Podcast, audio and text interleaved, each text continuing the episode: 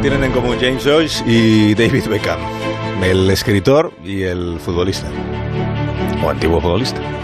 Hoy en Historia de con Javier Cancho, historia de una comparación. Hace algún tiempo se hizo una encuesta en las Islas Británicas. Se preguntaba qué libro no ha podido acabar de leer por mucho que lo haya intentado. Y resultó que uno era el Ulises de Joyce y el otro la autobiografía de David Beckham. El resultado era curioso porque Joyce y Beckham representan dos mundos sociológicos completamente distintos. Joyce logró hacer un retrato profundo de la naturaleza humana, Beckham es la imagen en los tiempos de la modernidad líquida. Pero yendo más allá en la comparación, centrándonos en los libros en cuestión, ocurre que Joyce escribió una de las novelas más influyentes del siglo XX, mientras que Beckham se supone que escribió uno más entre todos esos libritos comerciales sin ningún atisbo de britna literaria. Y sin embargo, siendo tan distintos un libro del otro, puede decirse, y lo digo, que se entiende el resultado de aquella encuesta. Hay quien considera que el Ulises solo puede leerse sufriendo. Son 717 páginas en las que cuesta encontrar por dónde anda el maldito argumento.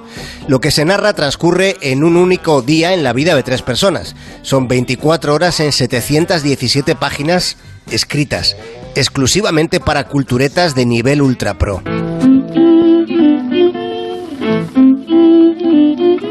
Lo que a continuación van a escuchar sin entender nada es un pasaje del Ulises de Joyce. Ineluctable modalidad de lo visible. Por lo menos eso, si no más, pensado a través de mis ojos. Las signaturas de todas las cosas estoy aquí para leer. Cuevas y fucos marinos. La marea que se acerca. Esa bota herrumbrosa. Verde moco, plata azul, herrumbre, signos coloreados, límites de lo diáfano, pero añade él, en los cuerpos entonces se daba cuenta de ellos, de los cuerpos, antes que de ellos coloreados. ¿Cómo? Golpeando contra ellos la mollera, claro, despacito.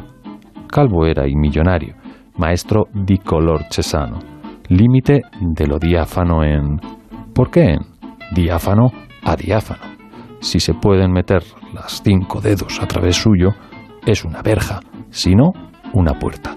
Cierra los ojos y ve.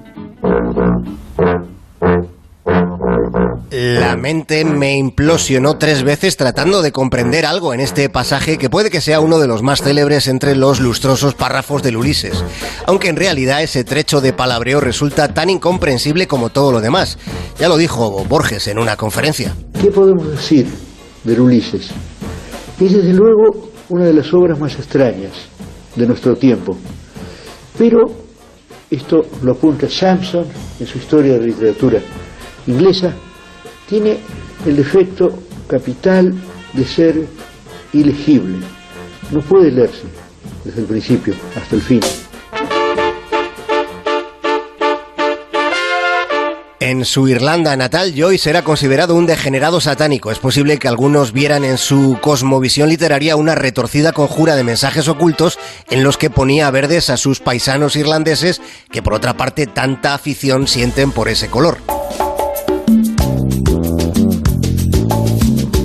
Mario Vargas Llosa estuvo en Anchorage, en Alaska, allá por donde anduvo el doctor Fleischmann. Vargas Llosa fue en barco hasta la última frontera y en esa travesía se puso a leer un libro sobre las desventuras de Joyce para que le publicaran sus novelas. Dice Vargas Llosa que el caso de Joyce es único en el mundo porque fue famoso antes de tener un solo libro publicado y cuestiona la ceguera de los editores que al principio no entendieron nada, como nos pasa a la mayoría, negándose a publicar un libro que después terminaría siendo el impulso renovador de toda la literatura occidental.